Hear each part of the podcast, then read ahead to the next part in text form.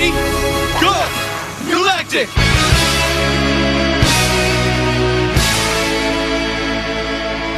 Olá, Nação Ranger, bem-vindos a mais um Centro de Comando, mais uma semana que começa aí com você energizado aí pra ver aqui falar da sua franquia favorita e hoje de casa cheia de time completo, porque tem muito tempo que nós estamos os quatro aqui pra falar sobre algum tema e hoje com esse tema aí que é Galáxia Perdida não tinha como não gravar com o Lucas aqui junto a mim, Ana e Rafa. Então, Lucas, por favor, seja o primeiro aí a, a dar as boas-vindas. Galera, e aí, quanto tempo, hein? A gente não bate uma resenha. Velho, faz tanto tempo que eu não lembro mais como era a minha, a minha entrada que eu bolei, tá ligado? Eu vou usar uma, uma, uma secundária que eu falo que aqui é Lucas, o mestre e senhor de todos os caracteres. O Lucas, coitado, ele, ele se preparou pra esse podcast tem um mês já. É, velho, no dia que a gente ia gravar, no dia que a gente ia gravar, eu tive que ir ter o meu filho, literalmente. Ah, foi pra então, uma- foi uma tadinho. boa causa, foi pra uma boa causa. Gente, antes de começar o podcast, eu queria agradecer aos apoiadores do Apoia-se do Mega Power Brasil. Salvar a vida, Pra quem né? acompanha aí nossas redes sociais, na semana passada, é, da data de lançamento desse podcast, é, nosso computador, ele meio que se despediu, né? Faleceu, faleceu. Por outro plano dos computadores, e graças ao apoio de vocês, nós conseguimos trocar nossa máquina para dar continuidade aos projetos, tanto do Mega Power Brasil quanto do Mega Hero. Então, muito obrigado a você que está apoiando e não só apoiando com dinheiro, né, dando uma, fazendo apoio, mas compartilhando também nossos vídeos, compartilhando o podcast, compartilhando o link do apoio e jogando para frente. É muito importante pra gente esse carinho aqui com o Mega Power Brasil. Mas hoje, como o Fred falou, o tema envolve aí uma das temporadas mais marcantes de todos os tempos. Que temporada é essa, Ana? Galáxia Perdida. Vamos falar aí hoje de uma temporada que começou a abrir todas as teorias aí, né, no universo. E que eu acho que ainda tem aí pano pra manga, viu? Acho que dá pra teorizar em cima de Galáxia Perdida. Então, eu acho que hoje Rafa vai ficar desesperado. um pouco. O Rafa ele já, ele tem dificuldade de, de dar conta de eu e você, né? Agora com o Lucas, o Rafa vai sair daqui sem cabelo, né, cara? Lucas é mais tranquilo, rapaz. Tranquilo. Ah, e tem um detalhe, tem que você não esqueceu também que além, o pessoal do Apoia-se, eles, eles ajudam o nosso o Mega Hero, o Mega Power e o nosso projeto também da floricultura, que é o Mega Lírio, né? É muito importante também avisar. É, a gente tá montando esse negócio há algum tempo, né? Só que a gente não, ainda não chegou a apresentar no nicho principal. Mas tem essa floricultura aí. Olha aí. Se alguém precisar de flores, a gente tá entregando em todo o Brasil. E falando em entregar, essa semana que passou aí, entregaram muitas cartinhas na caixa postal do Mega Power Brasil. Ô, tá bom de gancho, hein, velho? Rapaz, você tá de parabéns. O cara que tá bom de O gancho. negócio tá bom aqui. O Rafa rapaz. tá antenado, cara. Porque assim, a gente ficou um tempinho parado aí, um mês parado, então a galera meio que enviou bastante carta. Teve carta que a gente não leu na última edição porque não deu, né? A edição ficou um pouco comprida, mas vamos lá pra dar uma lida aí nessas cartinhas em mais uma edição da Piscina Atômica aqui do Mega Power. Vamos mergulhar de cabeça nessa piscina.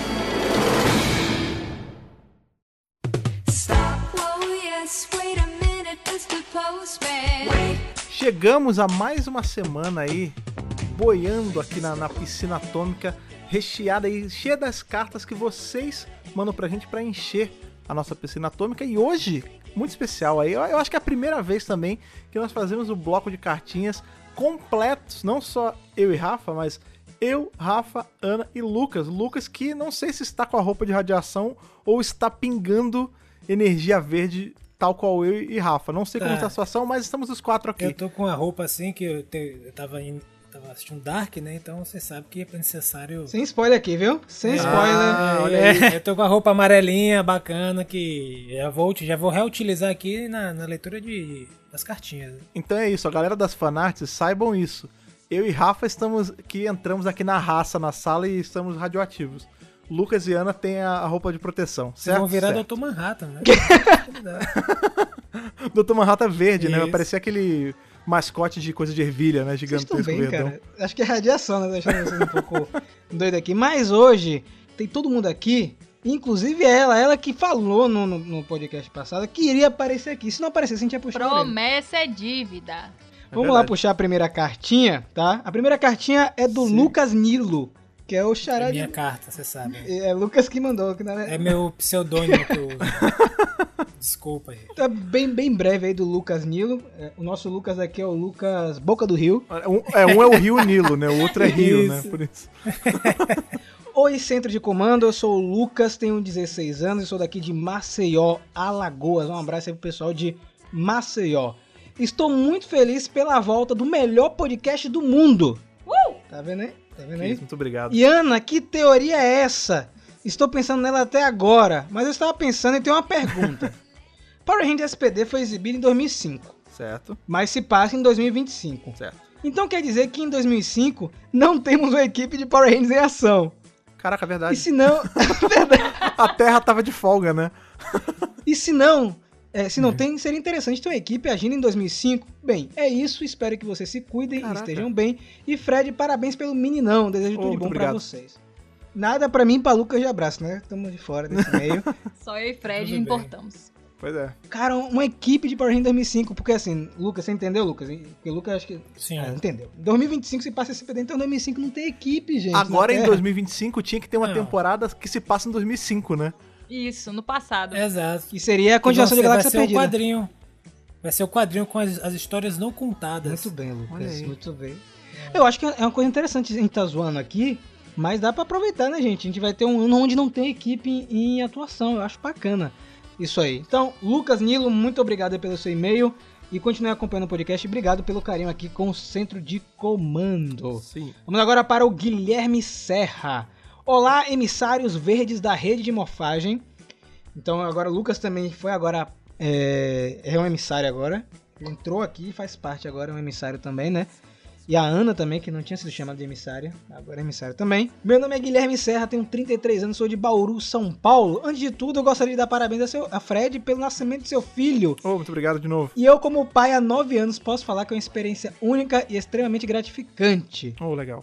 Bacana. Tá vendo aí? Tá vendo? Uh, Tá vendo todo mundo no Aliás, parabéns, muito obrigado. Isso é um parênteses válido pra fazer, né? No, agora, por conta da volta do podcast, tem muita gente dando parabéns por e-mail e tudo mais.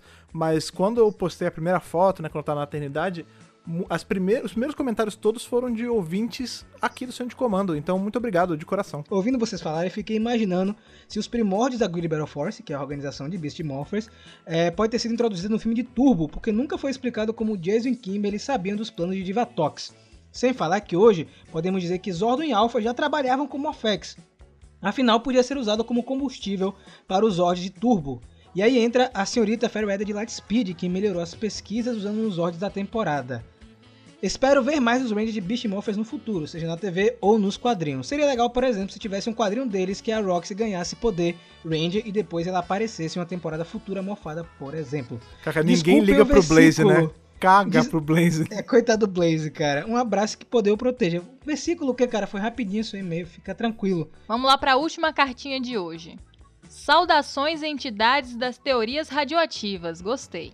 Olha aí, misturou, gostei, misturou, gostei. Respeito. Respeito é bom, eu gosto. Meu nome é Kleber, tenho 19 anos, escrevo novamente aqui de Luiz Eduardo Magalhães, na Bahia. Olha aí, Bahia Olha aí. representando. E ao escutar o último episódio do Centro de Comando, minha mente explodiu mais do que os efeitos especiais da era Disney. Esse último podcast teve tantas teorias insanas e sensacionais que quando o Fred pediu pra Ana lembrar quais são as redes sociais do Megapower, eu pensei que ela fosse fazer mais uma teoria mirabolante, sei lá, as redes sociais da morfagem.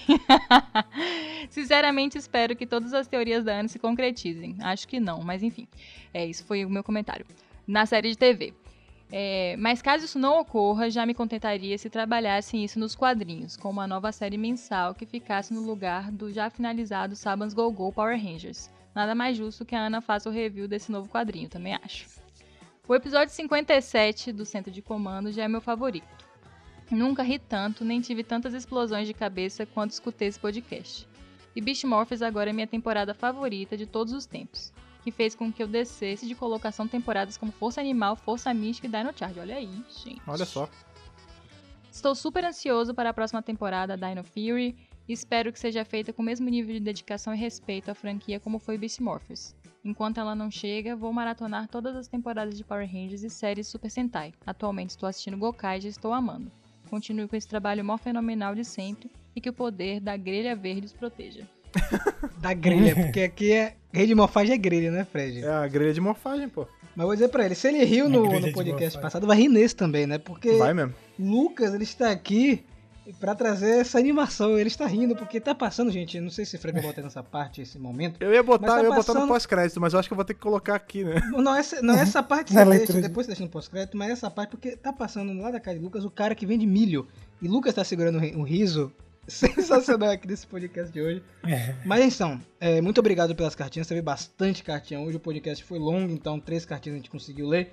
Lembrando que a gente já reorganizou nossa agenda de gravação. O de e-mail vai vir logo, logo próximo desses aí. A gente vai ter mais um centro de comando com o Lucas aqui na agenda. E claro que eu vou Sim. fazer questão, né, Lucas, de botar mais podcast pra você participar. Porque tá em casa fazendo nada, né, velho? Se eu escalar, não tiver contundido. Contundido com o quê, rapaz? Passa o dia inteiro aí. É, jogador, Ah, né, sim. pô? No treino, não sei. Cansado de ficar no banco, né, cara? É, Mas hoje, Fred, vem cá. A gente chamou o Lucas. Por que a gente chamou o Lucas hoje, cara? A gente trouxe o Lucas aqui porque é um termo que muito bem ele cunhou, ele será a bússola desse podcast que nós vamos nos perder na galáxia hoje. Mas a sorte que a gente conseguiu encontrar Lucas no meio dessa pandemia toda, né? Pra gravar o centro de comando com a gente. Então, galera, hoje a gente vai falar de Exato. Galáxia Perdida, temporada de 1999. Então, vem sentir o peso da idade com a gente. Bora. Rapaz, do jeito que você falou 1900, eu pensei que você ia falar 1910, tá ligado? 1910. Época do cinema mudo, sei lá. É, tá, tá quase, um pouquinho mais.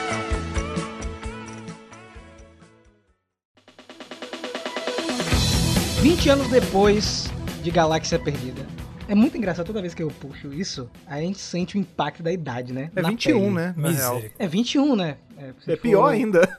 É, 20 anos aqui no Brasil É. e 21 anos é, do- da estreia original. Galáxia Perdida é uma temporada aí que surpreendeu muita gente, porque a ideia, gente, pra quem pegou o bonde andando, era Power Rangers terminar em Power Rangers no espaço.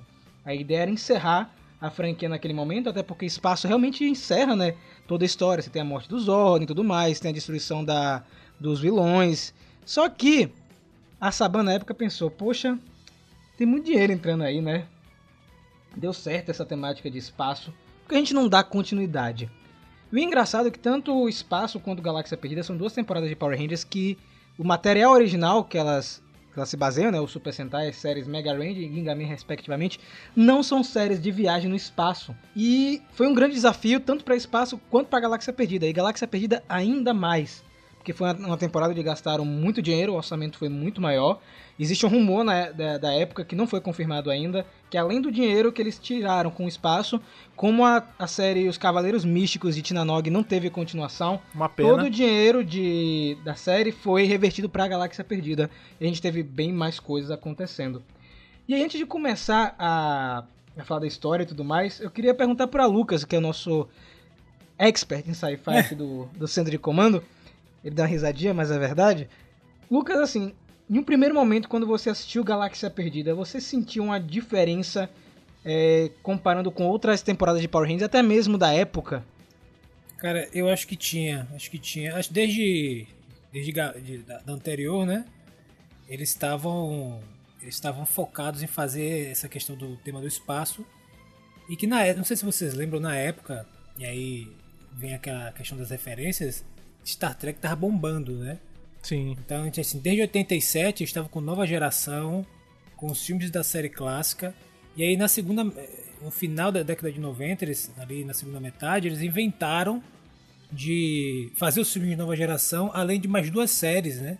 Então eu estava com três séries de Star Trek, mais filmes, mais assim, vendendo brinquedo. E aí os caras estavam bombando, assim, era a época que Star Trek estava dominando os seriados.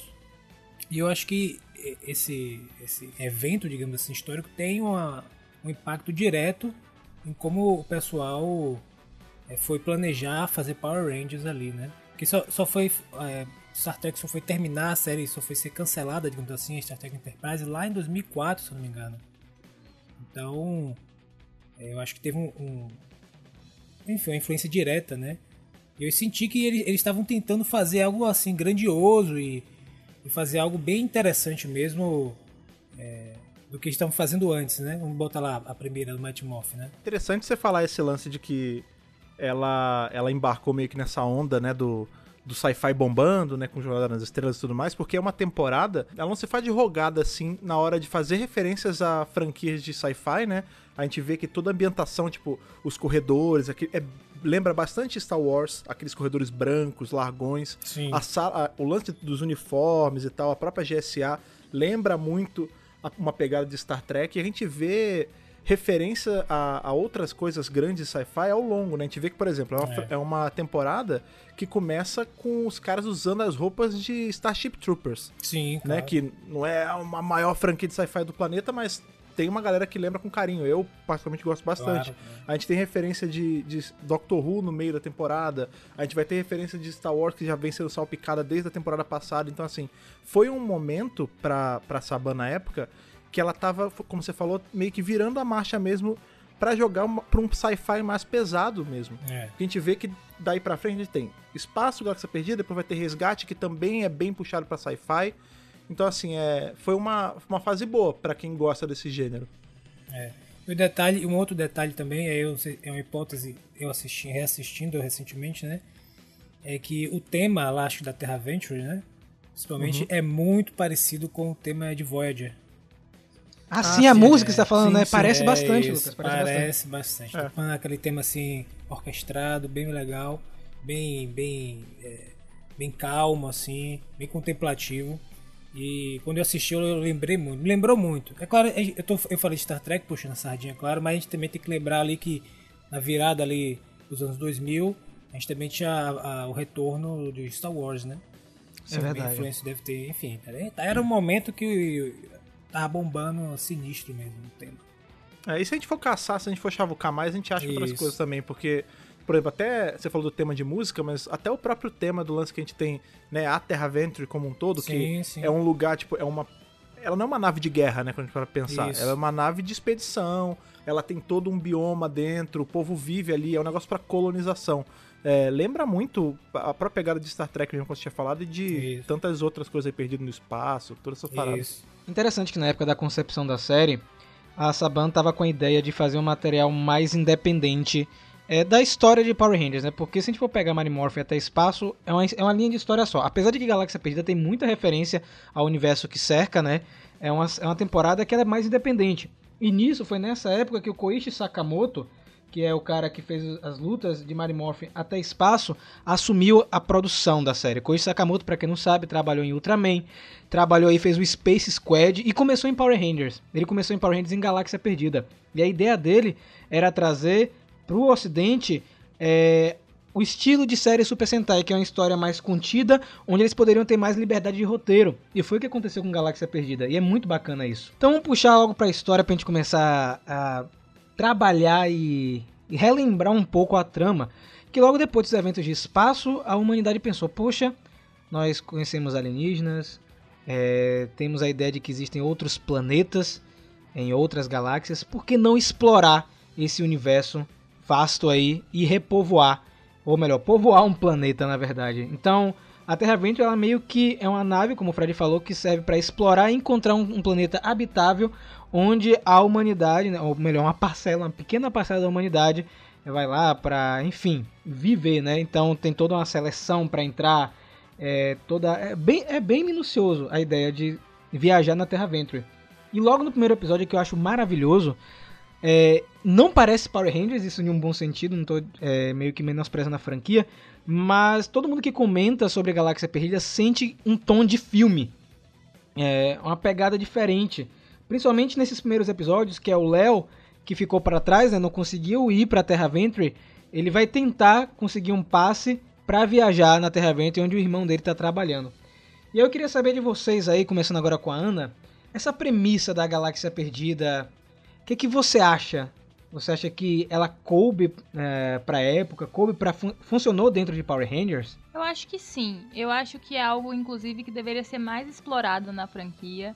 E é por isso que tanta gente como nós aqui do podcast queremos a adaptação de Kyuranger, né? Que seria finalmente uma série já original adaptada de algo espacial. Então seria, eu acho que, muito mais fácil para eles adaptarem e continuar esse lance da Galáxia Perdida e dessa ligação entre os planetas, entre ter outros Rangers em outros universos, né? Porque Galáxia Perdida no fim é isso. Porque o poder deles não vem da Terra, vem lá do planeta de Mirinoi. Então, quantos outros planetas têm também essa essa ligação com a rede de morfagem e que fazem é, existir equipes que não são equipes da Terra, né? Ranger não humanos, né? Exato. Passa ano, entra ano, a gente não vê sendo explorado assim. A gente vê não terráqueos, né? Mas todos eles parecem humanos, né? A gente, tirando ali em SPD, que a gente tem um aparecendo, é só gente como a gente, né? Ia ser legal explorar, assim, algo mais voltado pra tipo ET com cara de ET mesmo. É, a Ana falou uma coisa que é muito importante, né? A gente não tem só. Em Galáxia Perdida não tem só a Terra Venture como o cenário principal. Mirinói é muito importante e Mirinói ele traz uma outra faceta pra esse gênero de sci-fi, de space opera, que é um planeta que é. Bem, a gente parte do, do pressuposto é que a gente tá meio que no futuro, né? Não é um futuro distante, mas é. Né, é tudo mega tecnológico, como é em Power Ranger, mas a gente tem essa sociedade bem, entre aspas, atrasada, né, cara? Uma sociedade mais tribal, um negócio. Me lembra bastante o que a gente tem ali em Quinto Elemento, né? Que é um negócio super no futuro, mas é ligado também a forças místicas e mágicas de, de pedras, de elemento, que é justamente o que a gente vê ali com os sábios Quasar, né, cara? E é justamente essa outra trama paralela que vai meio que se unir com a trama da Terra Venture, né? Porque Mirinoi é atacado aí pelo exército de Scorpius, que é o vilão principal da primeira parte de Galáxia Perdida. A gente vai chegar nesse momento onde Galáxia Perdida é é dividida em três grandes arcos, que é muito interessante isso dentro da temporada. E o Scorpius ele vai até, na verdade não Scorpius, mas o, é, acho que é Flurio, não, é Flurio. Quem vai, Fúrio. quem vai não é o Scorpius, é o Flurio, que é um general dele, pra recuperar, na verdade, roubar os sabres Quasar, que são esses artefatos mágicos aí, que a gente não sabe a origem deles até hoje. E ele não consegue retirar os sabres da pedra. E aí o que, que ele faz? Ah, já que eu não consigo tirar da pedra, eu vou transformar todo mundo em pedra nesse planeta. E é basicamente isso que ele faz. E a Maia consegue escapar. A Maia, que era uma das mais empolgadas com a lenda do sabre Quasar, ela atravessa um portal e acaba caindo aí no meio de um treinamento é, da GSA, né? Eles estão treinando lá na Lua, beleza, que na Lua, né, gente? Power Rangers tem esse lance, né? A Lua, eles conseguem respirar na Lua, A gente sabe o porquê, tem bolsão é, tem bolsa atmosférica. atmosférica já, já- da Rita, né? Isso. É. E aí a gente tem a ligação, né? Porque é muito bacana, porque vai todo mundo, é, não todo mundo, boa parte da equipe, pra ajudar a Maia no planeta de Mirinoi. Acaba ficando o Kai pra trás e ele vai encontrar lá em Terra Venture a Astromega Nave de Power Rangers no espaço, que virou um museu. Eu acho muito Sim. bacana, onde o É Damon maneiro. tá trabalhando. E eles vão usar essa nave pra pilotar pra ir até Mirinoi. Isso é muito legal, gente, porque eles pegam um elemento de uma temporada passada e colocam ele de uma forma que não fica sendo fanservice pelo fanservice. Eles precisam dessa nave pra ir até o planeta, porque a nave, é, a Astro Mega Nave, consegue viajar na velocidade da luz. Então é, é muito bom esse começo, porque eu acho que ele é muito convidativo. Eu tava revendo esses dias e a vontade de você reassistir Galáxia Perdida é automático. E você, Lucas? Nesse primeiro episódio aí, cara. Cara, eu, eu curti. O que, que acontece? É engraçado, nessa parte eles estão tipo em um treinamento é, militar. é, e aí eles estão com a roupa lá do Starship Troopers, né? Ficou bem bacana no- na série. E aí ele precisa pegar a Astro Mega Nave e contra a Demon, ela tá no museu. Aí ela, é- ela é tida como se fosse uma, uma relíquia, né? Como se fosse. Não é como se fosse a nave mais top daquele momento, né? Pelo menos é isso que Sim, sim. dá a entender no diálogo de, o Damon ali. Eu achei isso bem interessante. É quase Eu uma achei- Millennium Falcon, né? é, exato, é quase que fosse a ideia da Millennium Falcon que JJ inclusive fez é, na Force Awakens, né? Cara, cena realmente é parecido, filme, velho. É o mesmo, o mesmo É tipo de parecido, cena. Pois é. E aí eu achei, eu achei principalmente nesse início, pegando um pouco mais à frente assim do episódio, que eles conseguem estabelecer uma série de, de, de- de questões de roteiro com essa questão. Pô, o cara precisa. Ele, ele quer. Ele quer ir pra Terra Venture. E aí ele tem uma oportunidade, inclusive, que tem uma senhora sendo atacada, né? E ele resolve defender a senhora. E aí ele não fica com, com o ingresso né, da senhora, que os caras tentam roubar. E aí ele prefere não, não roubar da senhora e tentar entrar de outra maneira. Eles vão lá ajudar essa menina. Então eles começam a estabelecer uma série de coisas dos personagens de uma maneira bem interessante, assim, bem, bem cadenciada, sem pressa e tal. E bem amadurecido E tem também, uma coisa né? que.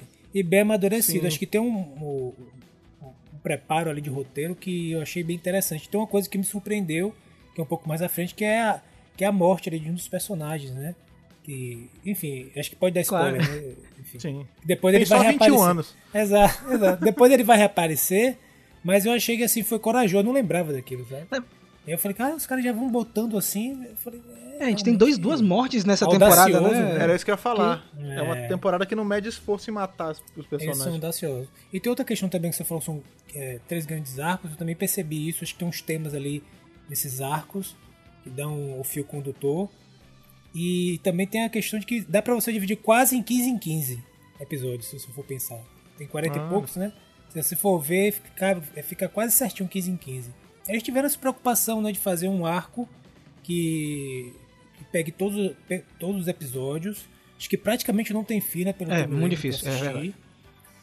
É, e o final, do, o final do- da temporada casa certinho com o primeiro episódio, com as primeiras cenas do primeiro episódio, se não me engano. É a volta completa, né, cara? Exato, então é. Esse negócio que você falou de não ter filler, isso é uma verdade, assim, são pouquíssimos porque não dá tempo. Esse é o lance. É. A temporada é tão comprometida em trabalhar os personagens, em tipo criar desenvolvimento pra eles, que não tem tempo de ter que encher linguiça. Então, por É. exemplo, a gente vê tem dois personagens que eu gosto, assim, eu gosto de todos, né, mas tem dois que eles pegam mais o meu foco assim em relação à evolução de personagem, que é justamente o Léo e a Traquina, né, cara? O Léo a gente vê que ele é o ele é o nosso principal, né, por ele ser o vermelho, ele acaba que tem um foco maior. E é legal como a gente vê que ele vai na mão oposta à jornada do herói, né? Porque você vê que ele não é o cara que o poder foi dado a ele, assim, nem era pra ele quando a gente for pensar, né? Ele é um cara que entrou clandestino, ele não era nem digno daquilo e ele acabou tendo que aprender a ser maduro, a, a ter aquele poder pra ele, justamente pra vingar entre aspas a memória do irmão que morreu. E a Traquina a gente vê que é aquele lance da perda da humanidade, né, cara? Porque ela tem aquele jeito de pessoa e ao longo da temporada a gente vê que ela reluta em ter que abrir mão daquilo e quando chega no final ela se entrega total e vira bicho, né, cara? Isso que eu, eu acho É. interessante como eles, eles gastaram um tempo, assim, gastaram entre aspas pra desenvolver bem esses dois personagens. É interessante, tem realmente. Tem episódios às vezes específicos, né? Pra trabalhar Sim. cada personagem. Eu lembro que tem um do Damon também, mais na frente, já, já meio que na, acho que na, na terceira parte, assim, né? Da, da temporada. Cada, eles conseguem trabalhar cada episódio, inclusive os vilões, como você trouxe, né? De maneira bem interessante. Eu fiquei surpreso porque eu não lembrava. Outra coisa que eu queria perguntar a vocês. Vocês. Que eu tive que maratonar, né? Uhum. É, enfim, eu fui mara- mara- maratonar Power Rangers. Não sei se estava na pauta esse tema, mas eu fiquei com curiosidade. Vocês mara, mas já maratonaram Power Rangers recentemente? Ah, sim, várias. Tem um tempo que eu não faço assim de ponta a ponta. Deve ter Sim. uns- A gente um fez recentemente dois. com a Operação Traveloz aí no mês de é, abril. É, é engraçado porque aí você pega uma produção da época, né? Com um episódio de 20 minutos. E aí, tipo assim, o quanto. O quanto aquilo foi. O quanto aquela lógica de construir episódios tem a ver com como era feito, como era a produção daquele momento, né, velho? Então, por Ah, exemplo, você sim. vai. Você vai. Você vai pensar assistir hoje. E aí, pô, imagine se em 20, 20 minutos você assiste sempre a, a- a abertura, a finalização. E aí tem uma série de elementos, por exemplo, como tinha os comerciais, e eles criavam os cliffhangers certinho pra né, te prender, pra, pra você ficar. você ficar no canal até passar o comercial pra você poder voltar, etc. E aí você reassiste isso numa maratona, é, tipo, é uma experiência totalmente diferente, né? Você vê que quando o roteiro é bem escrito, não precisa encher linguiça, né? É, isso é uma coisa que É. a gente bate sempre quando fala sobre temporadas aqui, que é como Galáxia Perdida é bem amarrada, como eles se esforçam pra fazer esse universo ser coeso. E essa é uma das razões que eu gostaria muito de ver, não a continuação direta de Galáxia Perdida, mas assim, né, eles explorarem coisas do, do gênero ou trazer personagens, né, que, que estavam aí nessa equipe nesse tempo é, para essas temporadas atuais. Eu não quero falar muito sobre o futuro hoje, por motivos de todo mundo vai saber semana que vem. Mas é, também concordo com o Lucas que aquele lance dos cliffhangers chega uma hora que até irrita um pouco, porque eles gravam falas diferentes, né? tipo, aí eles falam uma coisa antes do comercial e depois do comercial é outra coisa, tá ligado? É muito louco. Porque assim, pra mim a experiência não é tão chocante porque eu cresci, tipo, com isso, né? Eu cresci com, com esse modelo de série, Sim.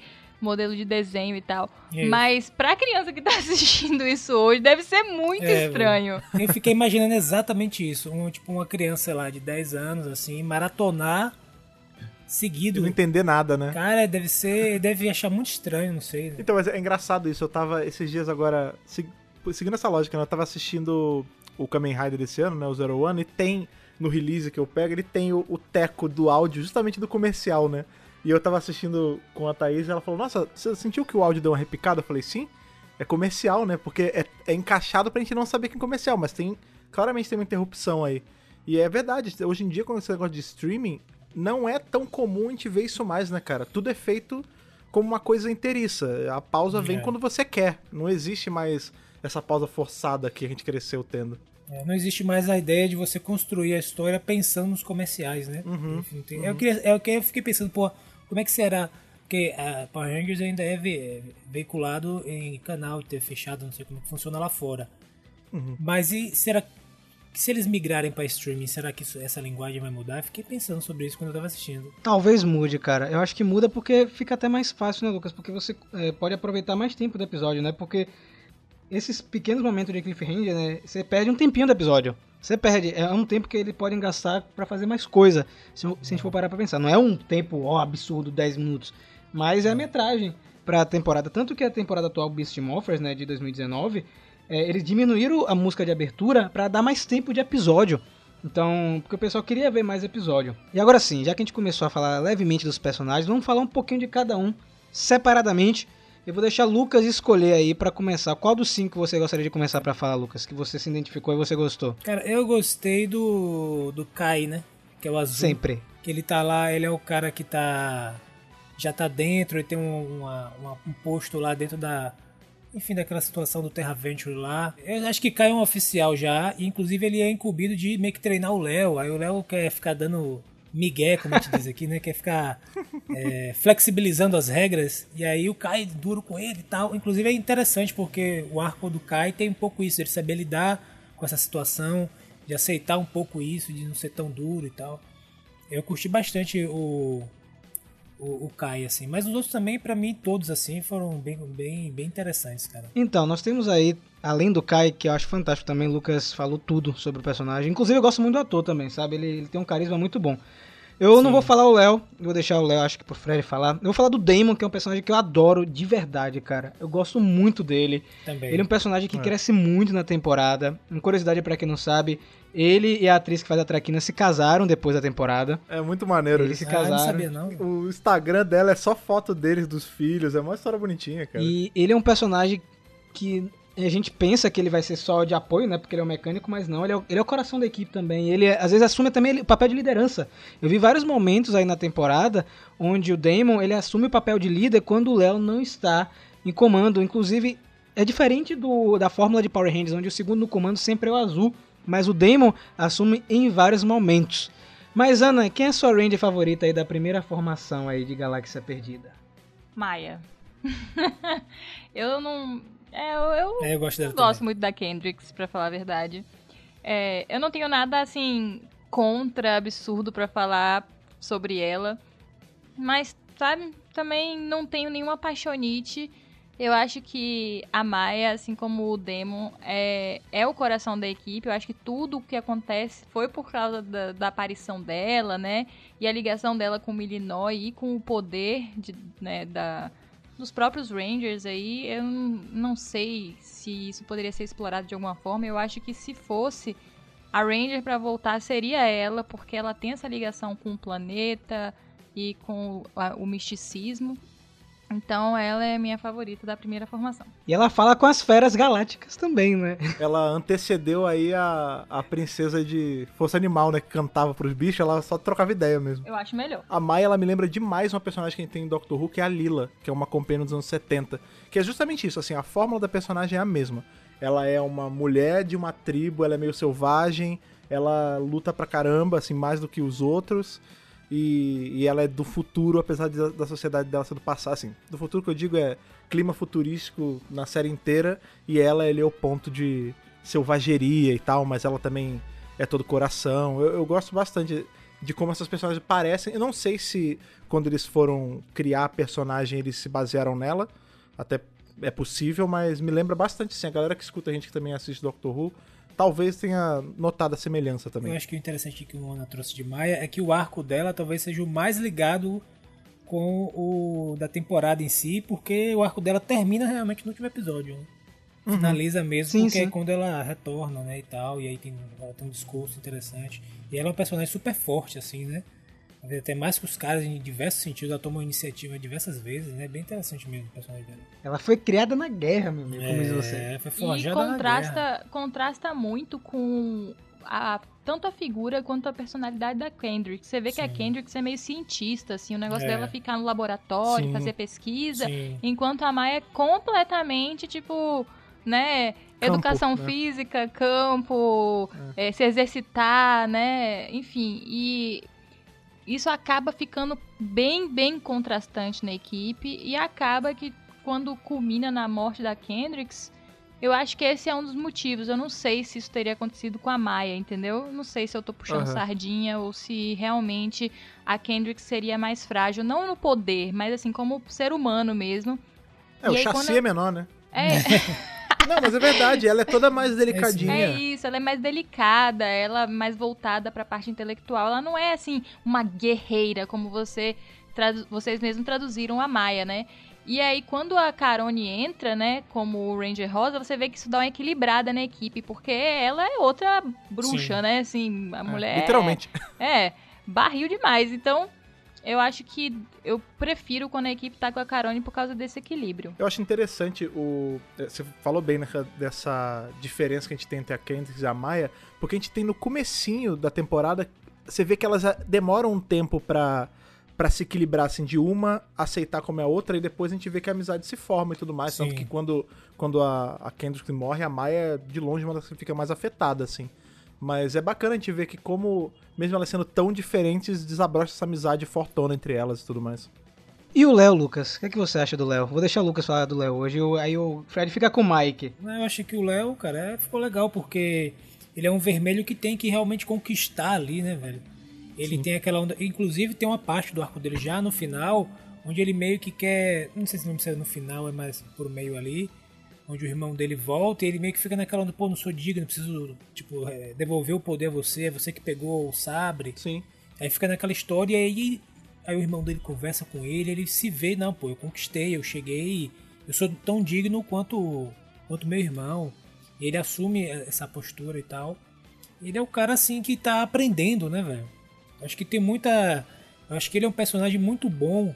A construção do personagem dele é muito boa pra quem tá assistindo mesmo, principalmente se você for jovem, aquela ideia de que você te, sabe, você não sabe ainda e você vai tentando e errando e aí, aí às vezes acerta, às vezes erra e com os amigos e tal. Eu acho que o personagem dele tem muito é muito bem feito nesse sentido, entendeu? Gostei bastante também, o ator também é legal. Tem uma parte mais pro final que tem, uma, tem umas partes que ele lasca a camisa, tem umas posturas assim mais, né?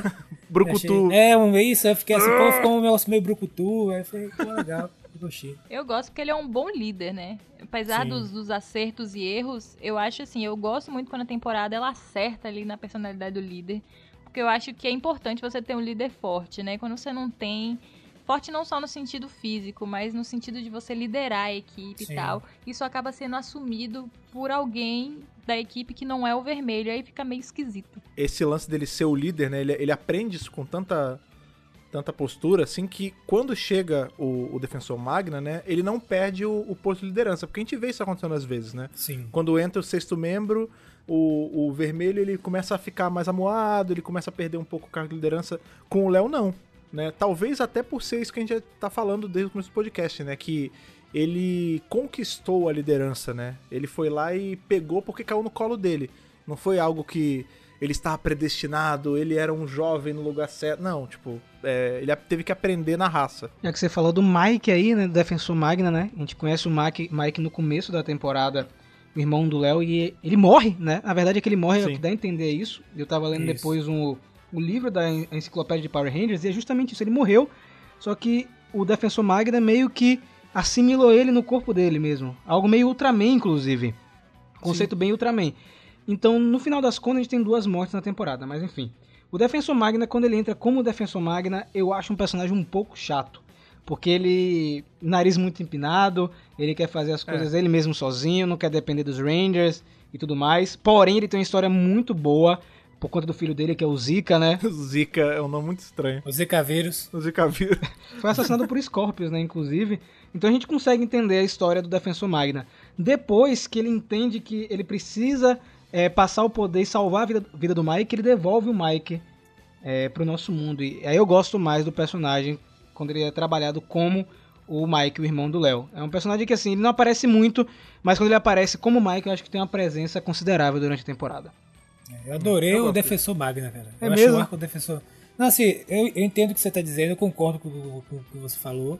Que no início ele tá bem naquela pegada. Eu acho que é intencional pra causar mesmo essa, Estranheza. né? essa estranheza, mesmo de ficar assim, pô, que cara, que cara é esse?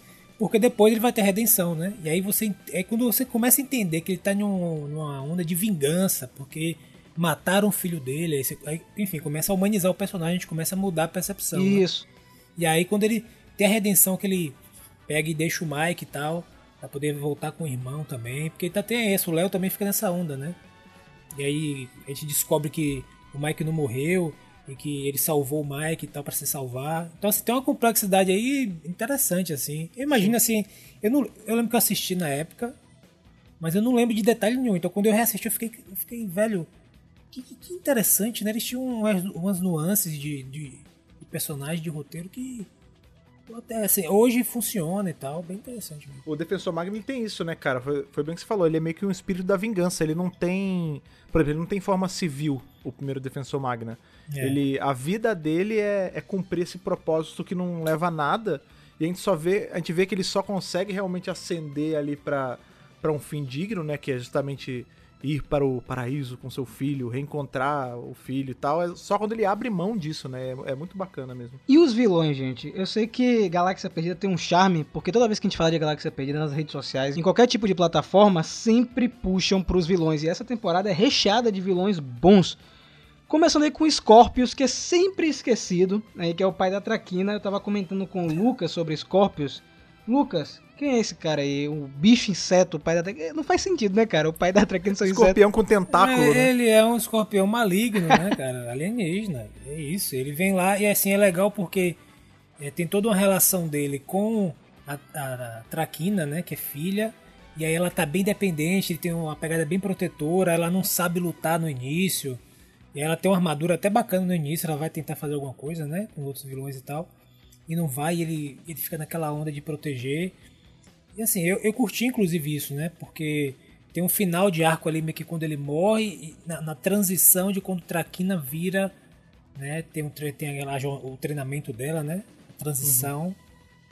Eu curti, eu curti também. Eu assisti, eu, eu assisti alguns episódios dublado e legendado, né? Então eu curti tanto a dublagem também, eu curti. Olha aí, Lucas fez a experiência completa. É, porque aí foi assistindo um episódio assim, é, porque às vezes o que acontece? Na, na Netflix, você trocava de episódio, ele botava pra dublado, tá ligado? Aí eu meio que uma hora que eu cansei de ficar toda hora voltando pra legendado, aí eu falei, ah, aí, tipo, ah, tá de boa. É. Aí, aí não me incomodou a dublagem, eu achei bem feita também. Aí os, os caras que dublaram e tal. Eu achei um vilão bem interessante, que ele já é o preparo também, né? Pra Traquina, no caso. Né? É, então, é, a temporada, como a gente já comentou, é toda redondinha e tal. E também já foi comentado um pouco sobre a Traquina e esse lance. Acho que foi Rafa que comentou, eu, ou não, não lembro, do crescimento dela. Acho que foi o Lucas. Do crescimento dela como vilã. Não lembro mais. E eu acho muito interessante a gente falar sobre isso um pouco, né? Sobre como a gente tem uma vilã meio, sei lá, no começo parece que ela tá ali existindo, se divertindo. E aí ela começa a ser chamada para aquela responsabilidade do pai, né? O, o inseto bizarro. Eu sempre achei bizarro aquele inseto. Nem- Não gostei em nenhum momento daquela experiência de ter aquele inseto. No final fica mais nojento ainda. O jeito que ela é transformada, eu fiquei tipo. não. É meio Cronenberg, né? É, velho, é verdade, é, É. verdade. velho. Pô, pode crer, Fred. É gore, sabe? O negócio. Ah, não gosto. Não, com aquela baba verde, esse negócio, não gosto. É. Mas ela meio que tá tipo serelepe. Ah, vai lá, enfrenta os Power Rangers. Ela vai e tal. E aí quando o pai começa a chamar a responsabilidade, tipo, ó, então, você não vai mais poder ser humana serelepe. Você vai ter que assumir aqui, Virar virar, bicho. bicho. responsabilidade e tal. E ela rejeita isso a temporada inteira. E aí no final tem aquele lance, né? Ela meio que meio que vai e aí fica bizarra também, né? Um gafanhoto esquisito demais. Eu- aquilo me incomoda. Eu preferia ela na versão humana, com certeza. Eu não gosto daquela baba. Mesmo com o olho veiudo, né? Que ela tem uma hora que fica com o olho veiudo Também. também. que ela fica toda. É, ela fica meio esquisita, meio roxa. Mas eu não gosto, sabe? Aquele, aquela, aquele pé dela transformada me dá uma aflição. Vocês não têm noção, não. Ainda tem ela na versão humana lá também, tem um episódio. que Sim, sim, humana, verdade. Tipo, sem. Sim. Com de saia, tipo, de saia e um blazer, não lembro agora a roupa dela, é uma roupa vermelha. Certeza que foi nesse episódio que rolou ali a paixonite dela com, com o Damon. Foi ali que começou o Será amor com o da ator? vida real. Pode ter sido, né? Pô, porque ela, fica- ela, tá, ela fica bonita civil Tem mesmo. dois vilões que a gente sempre esquece de comentar, é, que são os vilões principais, né? A gente sempre fala da Traquina e do Scorpius, mas tem dois que eu gosto bastante. O primeiro é o Deviot, que é um capanga do Scorpius, que fica o tempo Ah, é. inteiro Sim. por debaixo dos panos. Ele que, na verdade, quer usar o casulo pra ele se transformar em um inseto. E quando ele começa a perceber que a Traquina não quer se transformar, ele fica na, na cola aí pra assumir esse posto. E ele faz várias artimanhas. É ele que no final, tipo, como que virava, tipo, como fosse a mosca mesmo, né? Como o Freud falou. É ele que se junta que é Sim, sinistro mesmo, né? exatamente, cara. Eu acho louco que ele, ele é meio robô, né, cara? Mas ele, ele se veste que nem o Shakespeare, porque ele tem uma golinha É mesmo. bufante. E tem um outro vilão que eu adoro de verdade, que é o Vila Max, que é o que treina a Traquina. É, eu ia falar adoro dele. esse personagem demais. Ele não é um bom. vilão, né? Ele não é um vilão. É, exatamente. Ele é um, ele é um anti-herói, né, cara? Ele dá um negócio que toda franquia deveria ter a coragem de ter, que é uma montagem de treinamento. Sabe? Sim, Estilo sim. Karate Kid. Tipo Rocket, tá ligado É, também. tipo rock, é tipo. "You're The best around. Aí tem aquela cena no pôr do sol, ela Sim, fazendo o chute do. é meio Mulan, meio Karate Kid, Mulan. É muito bom. A referência aqui é Mulan. Meio Mulan também, pode ser também. Eu acho muito bom, cara. O Vila Max, ele é um personagem maneiro, assim. Tanto ele quanto aquele amiguinho dele que fica num barril, que é meio esquisitão. Eu acho é uma dupla bacana, assim. Eu gosto deles. Eu lembro muito também daquela relação em espaço da Astronema, né? Com Ecliptor. É, porque ele também é meio que assim, né, um... Como é o nome daquela palavra que o cara meio protege, né? Um Mentor? tutor. É, mentor, um tutor, né? E Uhum. só que a Astronema era muito mais louca, né? Tipo, aquela ali... Eu fico na dúvida até onde ela estava sendo controlada, até onde ela era só pirada Ela queria, mesmo. né? É. Mas eu acho que eles fizeram bem esse é, essa rima, né? Porque eu acho que espaço deu muito certo, porque senão Galáxia Perdida não teria acontecido. Então eles replicaram algumas coisas, não tipo copia e cola, né, Pra ficar igualzinho, mas eles usaram alguns elementos que deram certo e replicaram em Galáxia Perdida e deu certo de novo, né? Então tem esse Sim. lance do dele fazer essa essa mentoria com a Traquina, de treinar ela e tal, quase criar ela, né? Porque um pai no formato de um escorpião bizarro alien não ia criar ninguém, né? Nenhuma criança. Foi legal você falar essa, dessa semelhança aí que você sentiu do Eclipto com o Vila Max e tal, porque o Vila Max ele aparece primeiro justamente num setting que tem a ver com o espaço, aquele planeta meio Velho Oeste. A gente É vai ter- verdade, velho. É, que eu acho muito maneiro, porque, tipo, isso é uma coisa que eu quero ver sendo explorada mais em Power Ranger. Porque, por exemplo, a gente tem Power Ranger no espaço, aí, pô, é no espaço, mas é quase sempre na Terra. Aí aqui, Galáxia Perdida, aí é sempre em settings que parecem a Terra ou a Terra. Exatamente. Esse é um dos poucos momentos que a gente tem um planeta completamente desconhecido com a própria realidade dele. Tipo, dane-se que é um outro planeta, dane-se que é no futuro, que é em galáxia, não sei aonde. Não, cara, é um saloon, é tipo areia. é- Eu acho muito maneiro. E a gente Vocês não ficaram com a impressão que parece um pouco insp- inspirado ali na cantina Mosley? Sim, É sim, total. né? Parece. Total. Curti É. muito. Beleza, a gente termina esse arco aí do Scorpius, com o Scorpius sendo morto aí pelo Léo. O Léo usando aí as luzes de Orion, que também é um, é um mini arco muito legal dentro dessa primeira parte. Que é um dos power-ups mais fortes aí de Power Rangers, que é muito roubado. Eles usam, mata o, o vilão na hora, não tem jeito. Eles viram tipo a energia e passa pelo vilão já foi, cara. Não tem, não tem jeito. E aí, isso, isso torna ainda mais esse poder, né? hum, interessante pra eles explorarem em quadrinho e outra coisa, porque você fica assim, que poder é esse super poderoso que vira energia? É o que? A rede de morfalha? O que é isso, né? Só que aí, meus amigos, entramos nesse arco aí que a Ana falou bem, do treinamento aí da Traquina, que é um arco muito bom, inclusive. Só que dentro desse arco acontecem situações que vão preparar para o desfecho da temporada. Um dos momentos mais emblemáticos aí dessa temporada é a aparição do livro da galáxia. Esse livro ele vai ser importante por conta de uma arma que, ele vai, que vai ser encontrada por, por conta dele. Ele também serve originalmente para encontrar as bestas galácticas, que são outros ordens para os Rangers. E o episódio que eles encontram esse livro É um episódio completamente fora da caixa. Que eles vão até uma nave que tá meio que vazia. É que eles acham a Nostromo, né? pô? É, É, é tipo a um Nostromo eles encontram um alien dentro, verdade, cara. Eu queria cara. saber de vocês desse episódio aí. Lucas, por É, favor, bem Lucas. nessa pegada. Eu acho que como a gente comentou no início, velho, eles estavam pegando quase todas as referências possíveis ali que deram certo, né? Tanto do ponto de vista visual quanto de roteiro, nos anos 90, e, e utilizaram, e ficou bem interessante que estão com o uniforme, né? e- e- Eles usam o uniforme do Starship Troopers, e aí eles estão dentro daquela nave, aí tem toda uma fotografia diferente, um clima, a música. E aí fica, pô, ficou bem legal, ficou bem feito. Nossa, caramba. realmente, você falou, você falou da Nostromo agora, e verdade, cara, porque a gente tem aí o, o vilão, entre aspas, desse episódio, né? Que tem a, a câmera igual a câmera ficava no Xenomorph no primeiro Alien, né? Que era aquela visão em primeira pessoa, se sacudindo assim, é, é igualzinho mesmo, é verdade. Um episódio completamente diferente, né? Você não tem os Rangers é, morfados, eles só aparecem no final pra resgatar o pessoal na nave, porque eles vão eles recebem um pedido de socorro, né, de, das pessoas que estavam nessa nave, que aparentemente devia ter alguma tripulação, e quando eles chegam, a tripulação tá morta, cara. E eu me pergunto, esse é o episódio 18, o nome do episódio é Missão de Resgate. Na época, eu não tinha me tocado, só reassistindo eu falei, meu Deus, que tipo de episódio é esse dentro de Power Rangers? É completamente é, fora da caixa, e eles vão encontrar o livro da galáxia é, junto com um esqueleto. Tem uma, ossa- uma ossada de um cara, o cara tá abraçado com, com o livro, e eles levam esse livro para descobrir onde estão as bestas galácticas. Ó, esse lance do esqueleto também já é referência a duas coisas, pode ser tanto Indiana Jones, que a gente tem aquela cena do é, You Choose Wisely, You Choose Poorly, que é do, dos cálices, quanto é, Goonies também. Em Goonies tem exatamente isso. Quando eles encontram o esqueleto do cara lá do tesouro, é igualzinho. É um esqueleto com uma parada na mão. E aí, esse livro vai aparecer em mais alguns momentos, Fred, na temporada. Ele vai voltar a aparecer em um arco, que é o arco mais marcante da década de 90, que é o arco conhecido como Ao Décimo Poder, que é o retorno dos Psycho Rangers. Esse é bom. Esse É, arco fala aí... isso, e os vilões do Psycho Rangers. Então eu vou deixar isso aí pra, pra Lucas que falou Psycho Assubiano aí. Psycho É, Ranger. Psycho. Lucas, e aí, cara, como foi aí ver esse arco, rever e ter É todo um esse plot twist é- no final, cara? É um crossover sinistro, né? Que eles, vão, eles pegam o pessoal da temporada anterior, aí entra o Psycho Ranger, tipo assim, um episódio com bocado de gente na tela. Imagina, meu irmão, pra filmar um negócio daquele. Não deve ter sido fácil. Não foi fácil, O né? pessoal assiste essas Pra filmar coisas. quadrado, né? Não, Hoje em é. dia ainda é wide. Exato, Naquela época velho. era quadrado. Imagine, mesmo se você for pensar nas cenas japonesas, velho, o trampo que é pra você filmar aquilo ali, meu, irmão, você tá, tá por fora. Eu, eu assistindo, eu falei, misericórdia, rapaz, esses caras devem ter um trabalho, olha a quantidade de ranger que tem.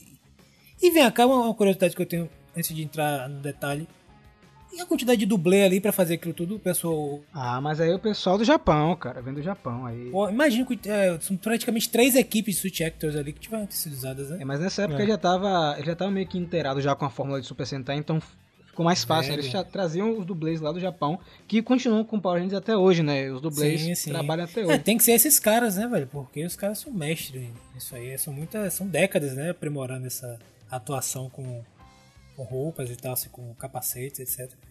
E aí, pô, fiquei muito surpreso, porque os Psycho Rangers são muito fortes, né, velho? Sim. Tipo assim, é, uma, é um episódio de batalha e de. E aí os, cara, os caras batendo de frente e uma dificuldade, aí tem que juntar e pra. É aquela coisa, né? Unidos somos mais fortes.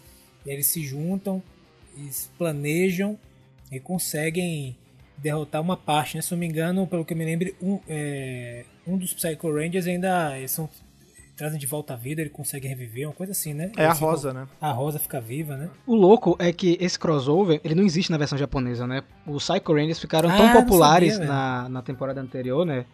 Fizeram muito sucesso, mais do que a contraparte japonesa deles, inclusive. Que aí a Saban falou, pô, vamos trazer eles de volta. E vamos fazer dois episódios com eles. E são personagens que até hoje são super carismáticos. Ganhou um quadrinho ano passado só deles. Então, É, são sim. personagens que são emblemáticos na franquia. Aí eles voltam, dão aquele trabalho. A Psycho Rosa, como o Fred falou, sobrevive depois do primeiro episódio. E ela é meio que modificada pelo Deviotti para destruir os Rangers. E nisso, os Rangers descobrem uma maneira de derrotar ela que é com a espada de salvamento. Que é uma espada especial, que acaba que ela usa essa espada, no final das contas. É. Que é a parte mais triste. Porque esse arco ele Triste, né? Com ela tentando matar a Cassie de Power Rangers no espaço. Ela pega a espada, enfia no, no morfador, e o que dá a entender ali é que ele começa a sugar a energia dela através da rede de morfagem. Era isso que eu ia falar, é um canal aberto, né, cara? Exatamente, cara. É uma cena muito louca. É um perigo, né? O mofador. Sim, é um perigo. E, e a Kendricks fala, eu preciso resolver isso aí. Porque eu não sei se ela sente a culpa, porque ela que descobre a espada de salvamento, lendo o livro da galáxia, né? E ela vai e atravessa esse vórtice de energia da rede de morfagem pra recuperar o morfador da Kendricks e destruir a espada. E nisso ela morre. É, eu gostaria de falar É. um pouco. Ela se sacrifica. É né? isso, ela se sacrifica, porque é, eu sei que quando eu falo essas minhas opiniões, tipo, ah, não gosto muito da Candice, o povo vem às vezes no meu DM, tipo, como assim? Você não gosta da Candice?" Eu venho no Twitter, né, reclamar e tal, mas você não, não ir com a cara da personagem ou não achar ela encaixada e tal é uma coisa, agora você não reconhecer um ato ali de coragem, mesmo que fosse sim. porque foi ela, né, que descobriu e meio que causou aquela situação, porque foi, né? E ela foi, tipo, sozinha, teimosa, né? Não buscou apoio e tal. E aí ela acaba botando em risco a vida de uma outra Ranger que nem tá mais, assim. Não é mais a Ranger em atuação, né? É, então, tipo, causando um dano a ela ali, num risco ali realmente de perder a vida. Porque, como falaram, eu acho também que ah, sem saber, a rede de morfagem tava ali sugando a vida dela e ela ia pro espaço, né? Olha a piadinha. e aí. Olha só. É, ela faz aquele ato, mas eu acho também que eu não, a gente não tem como saber até quanto tempo a Cassie iria aguentar pra saber se dava pra esperar o resto da equipe ou Pois se é. ela tinha que sacrificar e como o Rafa falou, né, ela morre, ela vai embora. Não, eu acho legal que, assim, esse lance do décimo poder e tal, esse crossover, essa- esses dois tecos, né?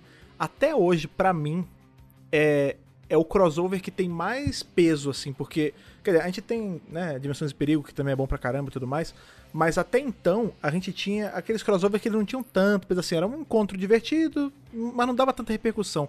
Esse, a, a equipe, né, por tudo ali, tanto em roteiro, direção, tudo usou o máximo que pôde. Então, você tem vilão que era popular voltando, você tem personagens entrando, personagens saindo. Aí, porque na verdade a gente fala que é dois episódios, mas é três, né? Porque ainda tem a Carone ainda entrando depois, Isso. Que amarra um pouquinho também.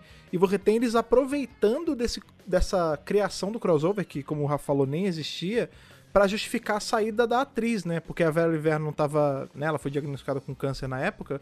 E ela tinha que sair. E aí, tipo, eles. Foi a janela perfeita, beleza. A gente vai tirar nesse episódio. O seu personagem vai falecer e depois a gente dá um Rita de volta ou não. E substitui ela. E aí você cria todo esse. Né, esse arco dela com a Cassie, né? Porque a gente sabe que por um tempo quase foi a Cassie, mas enfim. É, é muito bem trabalhado, sabe? Não é só uma junção aleatória de personagem. É verdade. E o interessante que eu tava até conversando com a Rafa é que no final ela, ela não morreu, né? Ela, ela se juntou à rede de morfagem, né? Ela continuou viva lá. Que é uma parada que a gente vê, né? Aí, spoiler, se você não, não assistiu Beast Morphers, né? Você chegou aqui, ó, pausa agora porque a gente vai falar. Quando a gente chega no final de Beast Morphers que tem aí a volta do Steel, é quase isso, né, cara? Porque ele Sim. morreu porque ele entrou dentro do, do fluxo da rede de morfagem também. E aí, no final, a rede de morfagem meio que deu a vida pra ele de volta. É, é bem parecido mesmo, E né? no filme de 2017 o Billy também, né? Quando, quando Sim, morre, vai pra rede de morfagem, é Zordon, se não me engano, que, que traz ele de volta. verdade, não lembrava desse. Esse filme, filme tão querido de 2017.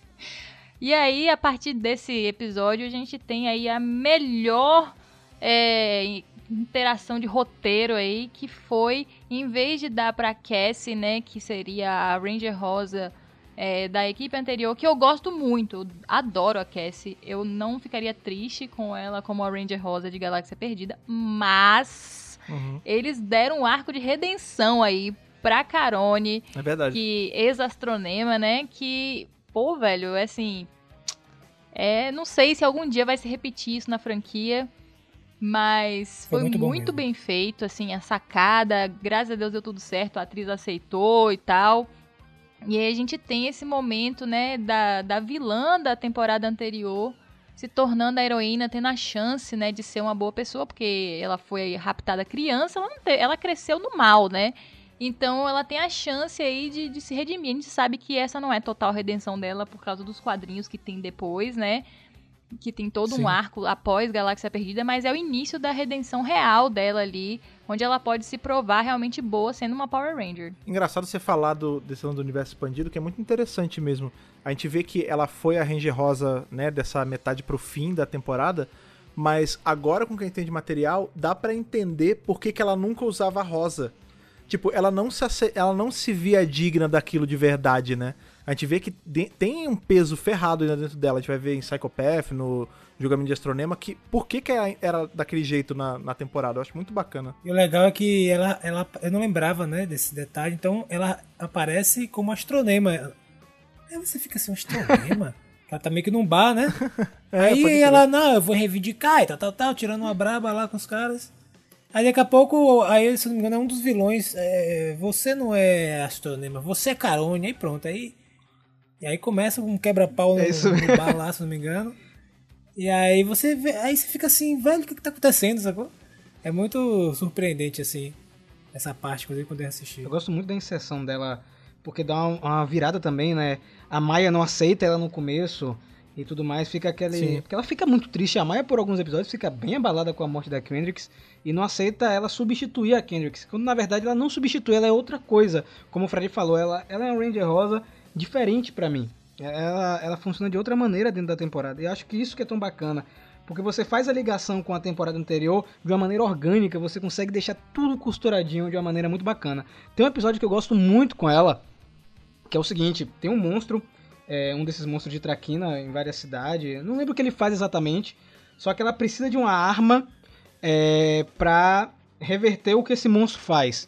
E ela lembra que essa arma, ela conheceu, ela viu essa arma em um planeta que ela atacou e transformou o guardião dessa arma em pedra. Sim, ela vai pedir perdão, né? Ah, pode claro. crer. E ela vai pedir perdão. E nesse episódio ela luta contra ela mesma de Astronema. Eu acho muito bacana esse episódio. É Star Wars, é a, a briga do Luke em Dagobah com ele cara. mesmo vestido de Darth Vader, é Sim. igualzinho. E eu gosto muito desse episódio porque é, o roteiro, é o cuidado pra reapresentar a personagem. Porque provavelmente deve ter gente que começou em Galáxia Perdida e não sabe quem é Astronema.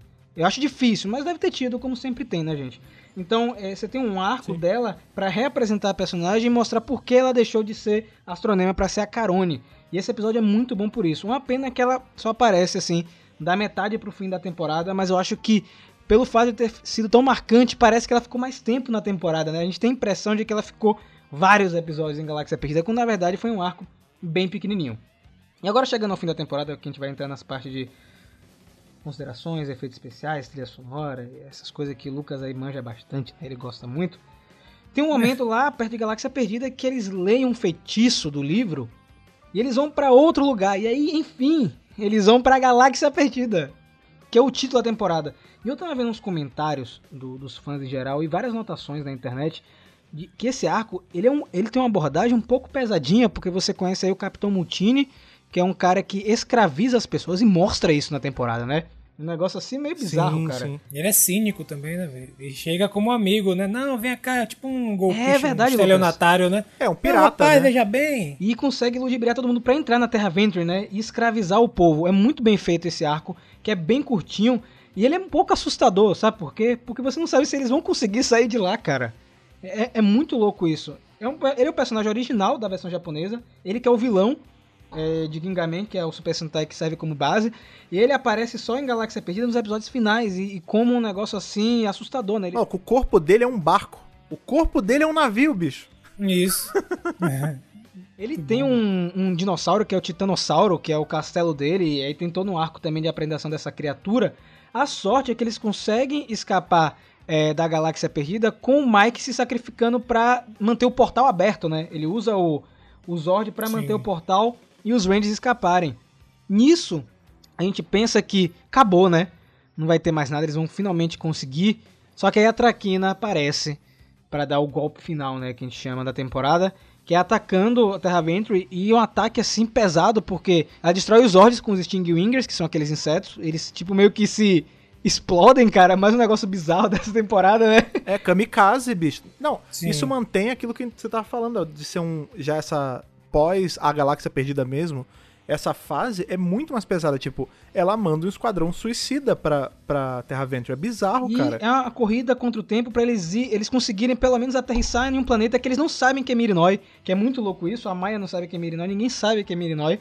Só vão descobrir depois que ela vai explorando o planeta, né? Encontra as estátuas lá do, das pessoas, que é a pessoa que foi transformada em pedra. E, meus amigos, a cena de transformação, como a Ana falou, de traquina para a traquina inseto é uma das coisas mais grotescas que tem em Power Rangers. Ela se junta com o Deviot, que entra ali, como o Lucas falou, em uma pegada meio a mosca, né? Então ela se mistura com o Daniel Deviot primeiro, antes de virar o, o inseto, né? Ela primeiro se junta com ele, por isso que ela fica mais maligna ainda, para depois virar um inseto, aquele bicho verde, e ter a batalha final contra o Léo. E aí, meus amigos? E esse- essa parte final aí, o que é que vocês tiram disso aí? Lucas? Cara, é. É épico, né, velho? Se for pensar assim, eles, eles sobem o tom o máximo que, que podem naquele final, com os vilões, com os heróis, com as perdas. E aí tá, tá fechando o arco de todo mundo ali, né? E, e- e eles conseguem realmente. Porque veja bem, a princípio você, com essas séries, você nunca tem tipo, a, a dúvida real de rapaz, rapaz, os caras não conseguiram não. Tipo assim, rapaz, os caras não vão conseguir, tá ligado? E você meio que nessa, nessa, nesse final você fica meio com uma dúvida se rapaz, o bicho agora pegou. Não sei se os caras vão conseguir, não. Já deu o pepino lá dentro daquela dimensão onde os caras tentou ser escravizados e tal. E agora a Traquina voltou, maligna, que se juntou com o cara, um negócio si- gosmento, sinistro.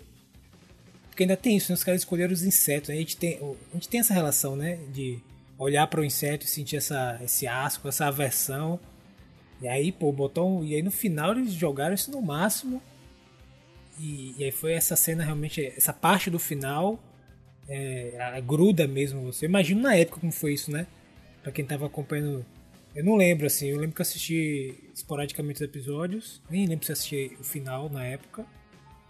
Mas eu, assim, eu, lembro- eu imagino que deve ter sido bem empolgante, né? Esse, esse final de temporada em específico, eu acho. Se fosse hoje em dia, vocês podem ser. Eu caso na mesa aqui que a gente ia ter Super Galáxia Perdida. Porque a gente ia ter, tipo, toda a, a primeira fase até o Capitão Motim ali ia ser, tipo, Galáxia Perdida. E dele pra frente ia ser é, Galáxia Super Perdida. Alguma coisa assim. Porque é como se fossem duas séries mesmo, assim. Na real, da entrada da Carone pra frente, o tom todo muda. Tipo, a temporada que já não era lá das mais cheia de brincadeira, ela fica com um tom mais sério, ela fica com um tom mais. Mais eu não gosto de usar esse termo mais adulto, porque a gente sabe, né? Por mais que nós sejamos adultos e consumimos Power Ranger, ele não é feito pra gente, a gente não é o público principal, mas na falta de melhor termo é isso, os temas ficam mais adultos mesmo, fica tudo mais bem trabalhado. E assim, no geral mesmo, você vê que, por exemplo, a gente tem uma temporada inteira que só usa o vilão japonês nos últimos episódios só. E é quase, assim, é quase. Poderia ser qualquer um, né? Podia ter pego uma roupa de uma outra temporada, podia ter criado alguma coisa do zero. Porque essa é uma temporada das que é mais intrépida, assim, em fazer coisas novas, né? Talvez a gente tenha visto algo parecido com isso agora com Beast Morphers, né? Que, tipo, o vilão principal não existe. É, o, os asseclas ali, os menores, eles são reutilizados de cenas menores ou de outras temporadas, tipo, é, teve todo um trabalho, assim, uma dedicação diferenciada pra Galáxia Perdida como um todo. Eu concordo com tudo que vocês falaram. É, Eu tenho que confessar, eu ia falar isso no meio do podcast, acabei esquecendo, que eu não gostava de Galáxia Perdida na época. Eu tinha uma repulsa pela temporada, eu falei, meu Deus, esse negócio deve ser muito ruim. E quando eu reassisti, eu fiquei boquiaberto, porque assim, depois que. Eu já tô mais velho, né, obviamente. E eu já tenho essa bagagem toda de ficção científica, de filme de aventura, de space opera. Galáxia Perdida, ele conversa mais comigo hoje do que com o Rafael lá do passado. Então, eu gosto muito mais da temporada. Ah. Eu tinha RPM como uma das minhas favoritas, era a minha favorita na verdade, é, que é um também é sci-fi, não deixa de ser, né, gente, pós-apocalíptico e tudo mais, inclusive pensando em trazer Lucas pra comentar mais algumas temporadas dessa temática aqui, tipo Força do Tempo também, né, que a gente nunca comentou por aqui. Hum. E Galáxia Perdida hoje tá no meu top 5 em primeiro lugar, cara, porque eles tiveram muita coragem em fazer essa temporada. É uma temporada que trabalha em arcos, uma temporada que você não sente que eles estão usando a fórmula de monstro do dia, porque eles não usam. Você tem o monstro do dia, mas o monstro do dia ele tá dentro É. de uma história maior. E eu acho que isso que devia acontecer mais nessa temporada de Power Rangers, não os episódios serem todos fechados. Né? Beast Morphers trabalhou com isso, com episódios de dois, três arcos, ou de com episódios que vão de dois a três, né? Um arco de três episódios. Então, eu gosto que Galáxia Perdida trabalha com isso e sobretudo essas passagens que tem, a Scorpius, Traquina, Capitão Mutini e como o Lucas falou muito bem, esse final você pensa que eles não vão conseguir, cara, porque o Léo ele tem que se sacrificar pra matar a Traquina. Né? Ele, ele atira na Traquina podendo morrer naquele momento. E aí você tem aquela cena do capacete quebrado, que é icônica. É o primeiro capacete quebrado em Power Rangers. Todo mundo lembra dessa cena, ele com o capacete quebrado dando um legal. Aquilo ali é genial. Eu acho que a gente não vai ter nada, não sei agora com Hasbro, mas pelo menos na época da Nel Saban, a gente não teve nada nesse nível. Em termos de roteiro, de ser audacioso e, e gastar rios de dinheiro pra fazer muita cena original americana. Um set gigantesco. O set da Terra Vento era gigantesco. Eu tava lendo sobre isso. Eles gastaram muito dinheiro pra fazer esse set. Eles gastaram mu- muita grana pra fazer coisas diferentes e funcionou, porque Galáxia Perdida é a temporada com a maior audiência até hoje. Ninguém conseguiu bater Galáxia Perdida em termos de audiência, então fez muito sucesso e foi um indicativo de que, poxa, podemos continuar com a franquia. E a outra coisa também é que é, eu acho que tem todo esse resultado por justamente por causa do trabalho que eles fizeram na temporada. Eu não acho que nenhuma outra temporada fez esse trabalho todo aí. É, eu acho que quanto mais o tempo passa também, você vai conseguindo ter corte no orçamento, porque a tecnologia vai facilitando sua vida de alguma forma. Mas é, eu acho que esse empenho que teve em Galáxia Perdida a gente não teve em nenhuma outra temporada até hoje. E eu não sei se é porque pra eles não valeu a pena de alguma forma. Não, para mim não faz muito sentido porque bateu o recorde de audiência, deve ter vendido brinquedo e tal, mas eu gostaria de ver outras produções, né, da franquia nesse nível, né, de interesse, de querer fazer original, de querer fazer melhor, porque no final é isso que você fica, né? Você a criança e o jovem, o adulto, né, passar no tempo, ele vai lembrar são dessas temporadas que foram muito boas. É que tem que tenha pelo menos o espírito, né? Que eles voltem com esse. Não sei se. é Porque eu não assisti. Eu assisti só alguns episódios de Beast Morphers. Eu gostei até, assisti os primeiros ali. Mas não sei como é que Beast Morphers tá. Assisti alguns outros e tal. Mas realmente esse espírito de, de fazer algo com várias camadas, eu diria, né? Então funcione para uma criança, funcione para um adolescente, funcione para um adulto também, é, em diversos níveis, né? Eu acho que seria legal eles, eles, eles voltarem a fazer isso. Em relação ao, ao caso, a possibilidade, eu não sei, né? Porque tem que ver como funciona o business deles lá dentro, né? Às vezes eles estavam num ano que a empresa estava bombando, tinha algum CEO lá que acreditou nessa estratégia e aí investiu essa grana. Que é o CEO da Hasbro, inclusive, curioso, curioso. É. Pois é, aí assim, aí tem que saber o que, que, como é que funciona às vezes, né? Porque, querendo ou não, às vezes os caras pensam, pô, eu vou gastar essa, essa montanha de dinheiro, tudo bem, beleza. Eu vou ter esse trabalheiro, inclusive, se eu não me engano, o Judilin assina a maioria dos roteiros e dirige alguns também. E acho que ele é um Sim, dos- sim. talvez um dos principais responsáveis por isso. Eu sei que ele tá envolvido em diversas temporadas da, da franquia, né? Você vê, né? Nessa, nessa temporada ele realmente. Não sei, arriscaria dizer É que que eu mais gosto. E, tal. e aí tem que ver, né? Tem que ver como é que, como é que isso funciona. Quer ver os caras falam, velho, esse ano a gente vai fazer algum feijão com arroz e tal, porque, sei lá, e a decisão lá dentro doida que os caras tomam.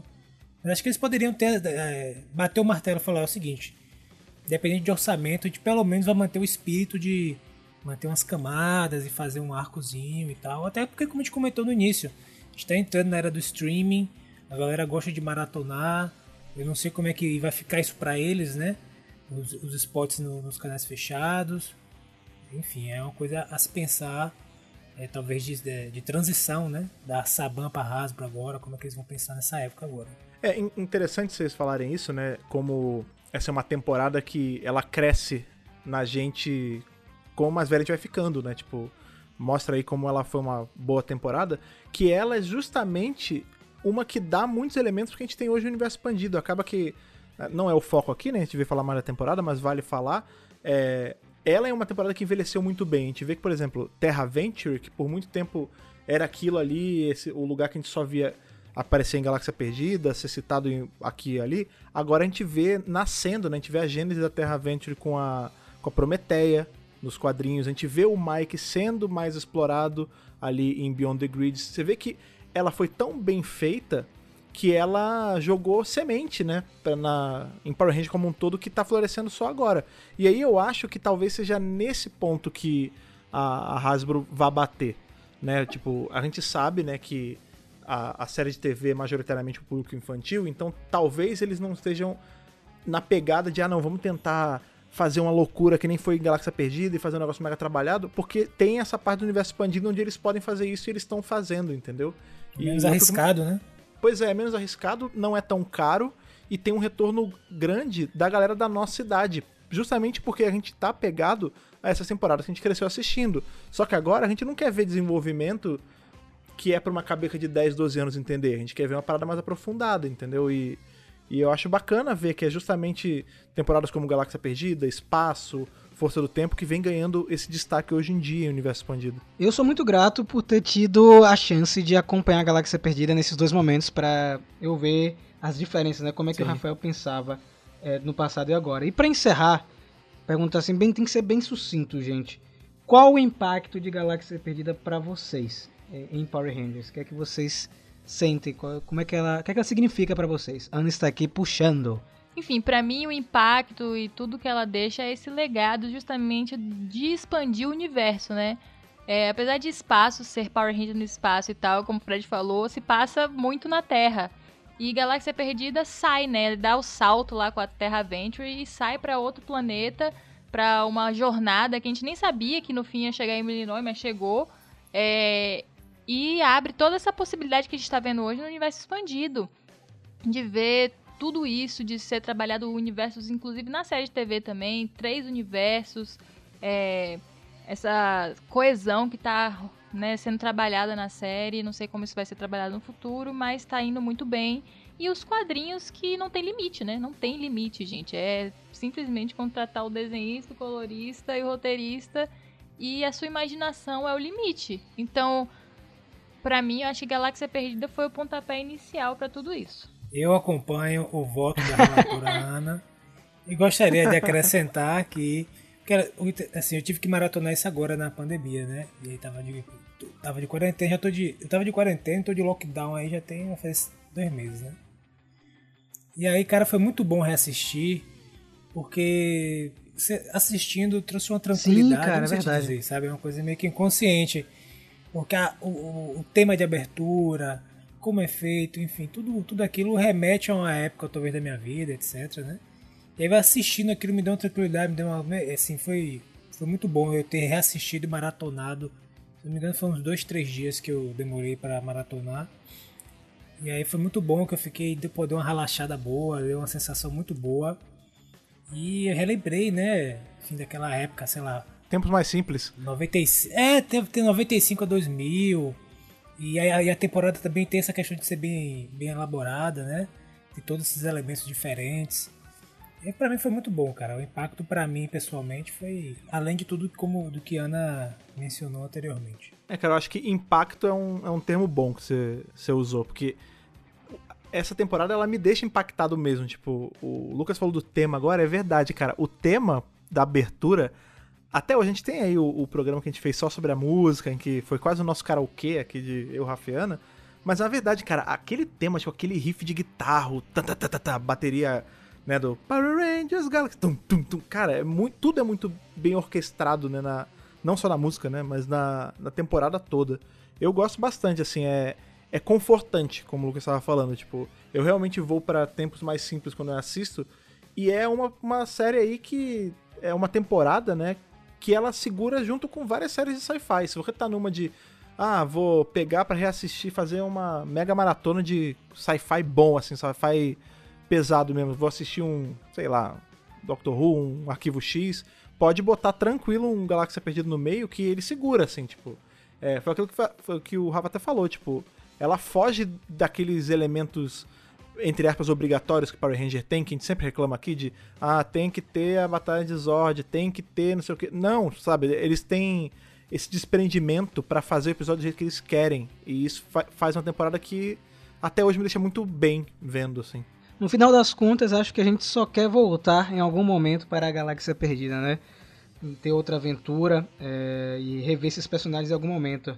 Rapaz, você tá bom de gancho demais, viu, rapaz? O cara tá treinando. Esse tempo que eu não participei, os caras treinou. Ele deixa a gente por último porque ele fica matutando. Como é que eu vou falar? O que, eu vou Tá falar pra, pra vocês? soar bonito no final? Parabéns, pô. Mas é isso, acho que todo mundo aqui comentou que gostaria de rever esses personagens. Espero que futuramente a Hasbro eh, trabalhe com esse universo de alguma outra forma. A gente teve aí Beyond the Grid, como a Ana falou, que foi em quadrinhos, mas eu gostaria de ver uma animação. Gostaria de ver revisitando esse universo. E se você não assistiu Galáxia Perdida ainda, que eu acho um problema, porque você tomou um bocado de spoiler no podcast de hoje, vai lá naquele serviço de stream que não paga a gente, a Netflix, que podia estar patrocinando aqui o podcast Podia. e maratona, porque essa temporada é uma maravilha.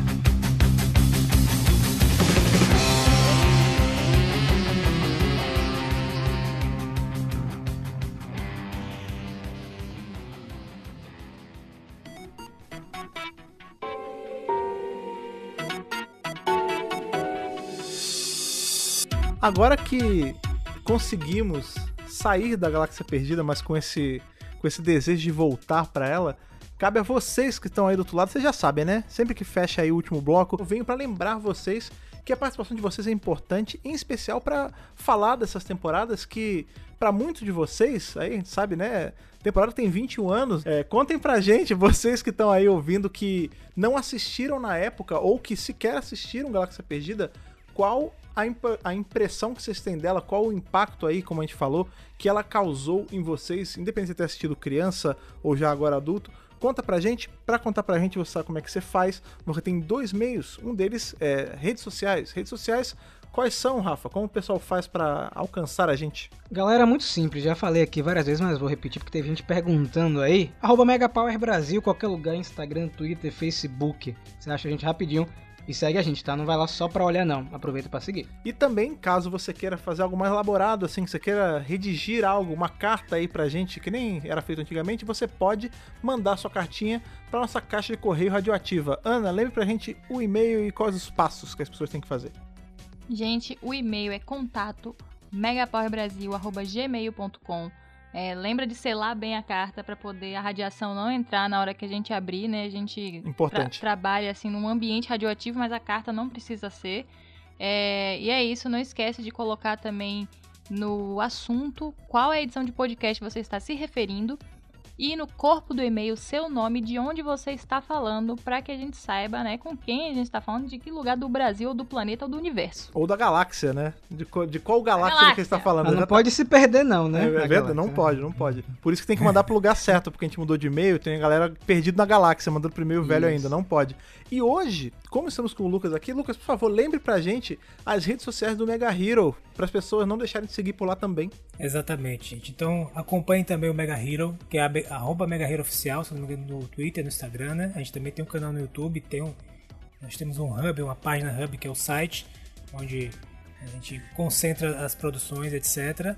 E é isso, espero voltar aqui mais vezes. Aí depende da- das pautas que Rafael. Já tá marcado, escalar. tartarugas ninja tá marcado, Você pode cara. aparecer toda semana se você quiser, você sabe disso, É, não? aí, é, aí é a escalação do diretor. aí, Não, do, nada do disso. treinador. O treinador escala, a gente joga, né? Aquela história. e eu sempre.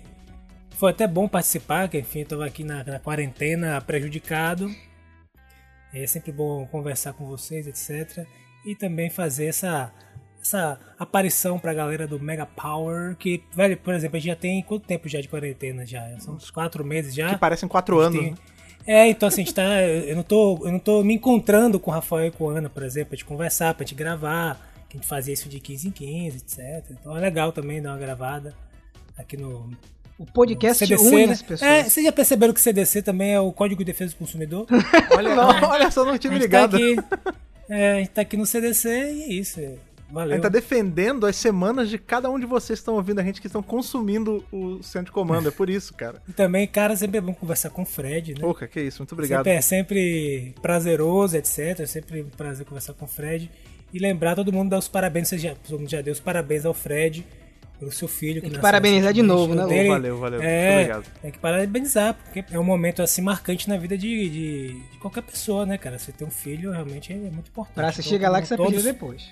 É, todos parabenizem, que aí o Fred entrou agora em uma jornada aí que vai durar o resto de sua vida. É verdade.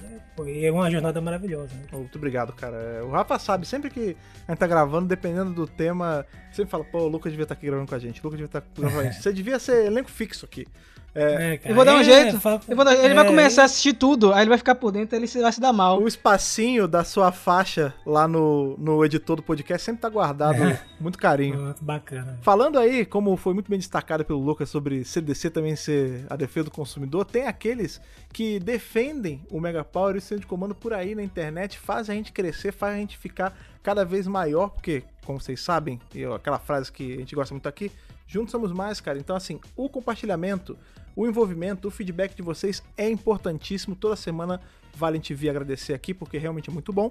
Inclusive aqueles que estão lá no Apoia-se. Apoia-se, o que é Apoia-se, Fred? Toda semana eu lembro isso. Apoia-se é o nosso financiamento coletivo. Lá você vai e você ajuda não só com seu compartilhamento, não só com seu feedback, mas também com aquele, aquele dinheirinho ou aquele dinheirão, cara. E para isso é fácil, é só você entrar em apoia.se barra Brasil e se juntar ao grupo seleto de apoiadores de Rangers Extras que a gente tem aqui, como é o caso do Stefano Golo, do Ramon Tonelli Cavalari, do Ayrton Serafim Balabem, do Matheus Souza Alves, do Yuri Lima, do Gustavo Almeida Teixeira e do João Lennon Carneiro, que estão lá todo mês ajudando a gente um pouquinho. Então, de novo, apoia.se barra Brasil, vai lá, vê com quanto você quer apoiar e ajude nosso Megazord virar um Ultrazord na internet. Aproveitem a deixa do Fred e entrem para esse seleto grupo de heróis, cara.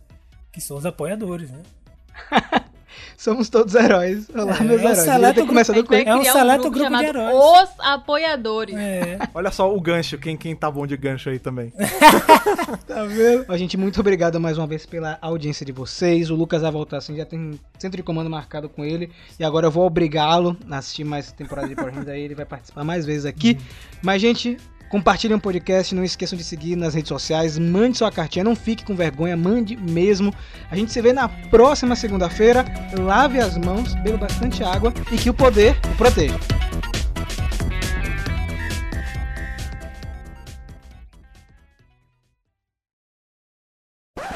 Interessante que na época da concepção da série, né, a Saban. Interessante que na época da concepção, Ê, gargantei, bebe essa água, pô. tô bebendo. É o Pronto. Covid, viu? Não, é não. Coronavirus.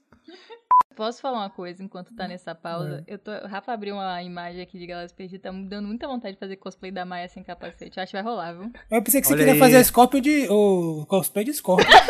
Sim. Gente, vê tão. tão Caraca, mas vem cá, pe- é uma calma, sirene antes- maligna. Vão te prender ou vão te resgatar? Isso aí, ainda? sabe o que é isso? Isso é um povo que mora em brotas. Caraca, aí, velho. Velho. Porra, Esse é povo essa, que mora em velho? brotas. Vamos prender o Corona. Esse é a polícia, esse aí não é ambulância, não, velho. Acho que o primeiro era ambulância, esse agora é polícia, velho. É que a, a polícia sofreu um acidente e a ambulância foi resgatar, né? É, você viu a reportagem, tô dando um parênteses. Os assaltantes assaltando as pessoas com máscara de. Claro, Se né? protegendo Já o a corona. mesma coisa, né? Assaltante O consciente. cara se protege. O cara vai e roubar. ainda, É, tipo, pô. fica, né, escondido atrás da máscara. Do que que vale roubar se você não vai ter saúde pra aproveitar o que você roubou? Pois é. Exatamente. É verdade. Bom, Peraí que passou a buzina. Caraca, estão abduzindo alguém aí.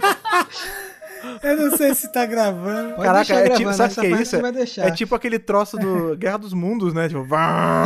É, estamos na pandemia e, tipo, o pessoal tá na rua, meu irmão. É tiro, é polícia, o cara vendendo milho. Eu acho que isso é o cara do milho, que ele comprou uma- aquelas. Aí, lá. Aí o que, que ele faz? Ele passa do lado do cara com o milho e aí dá uma buzinada, o cara toma um susto e compra. Cara, na moral, as melhores, um as corte de melhores cenas podcast é quando o Lucas tá aqui. Eu tô falando assim. Olha só, o Guilherme. É uma forma de você vender, né, cara? É realmente uma boa estratégia. Você fica, você fica assim, desnorteado, né? O cara compra milho. Aí você... Enquanto isso, do outro lado, tem o carro do milho lá na casa de Lucas. Tô buzinando. perdendo riso, velho. Pra, não- pra você poder tirar a, a trilha, a parte que aparece a buzina, né? Não comprometer. Tô dando risada aqui segurando, tá ligado? Deixa eu puxar a última carta Muito aqui, bom. tá? Aí o que que acontece? Pra ele ir embora, você tem que comprar, entendeu?